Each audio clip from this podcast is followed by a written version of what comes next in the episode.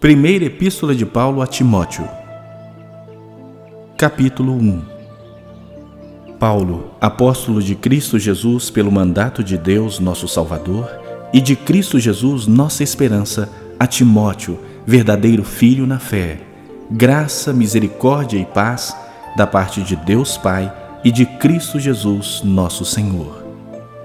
Quando eu estava de viagem rumo da Macedônia, te roguei permanecesses ainda em Éfeso para admoestares a certas pessoas, a fim de que não ensinem outra doutrina, nem se ocupem com fábulas e genealogias sem fim, que antes promovem discussões do que o serviço de Deus na fé.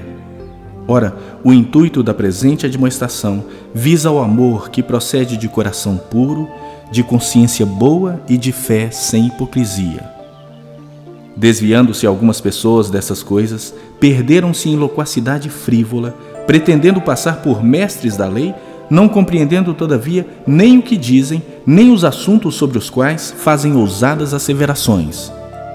Sabemos, porém, que a lei é boa se alguém dela se utiliza de modo legítimo, tendo em vista que não se promulga lei para quem é justo, mas para transgressores e rebeldes, irreverentes e pecadores, ímpios e profanos, parricidas e matricidas, homicidas, impuros, sodomitas, raptores de homens, mentirosos, perjuros e para tudo quanto se opõe à sã doutrina, segundo o evangelho da glória do Deus bendito, do qual fui encarregado.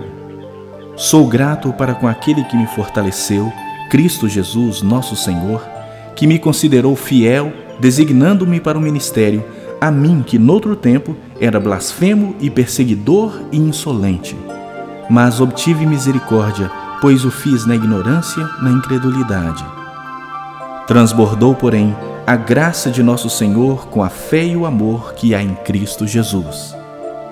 Fiel é a palavra e digna de toda aceitação, que Cristo Jesus veio ao mundo para salvar os pecadores, dos quais eu sou o principal mas por esta mesma razão me foi concedida misericórdia, para que em mim, o principal, evidenciasse Jesus Cristo a sua completa longanimidade e servisse eu de modelo a quantos hão de crer nele para a vida eterna. Assim, ao Rei eterno, imortal, invisível, Deus único, honra e glória pelos séculos dos séculos.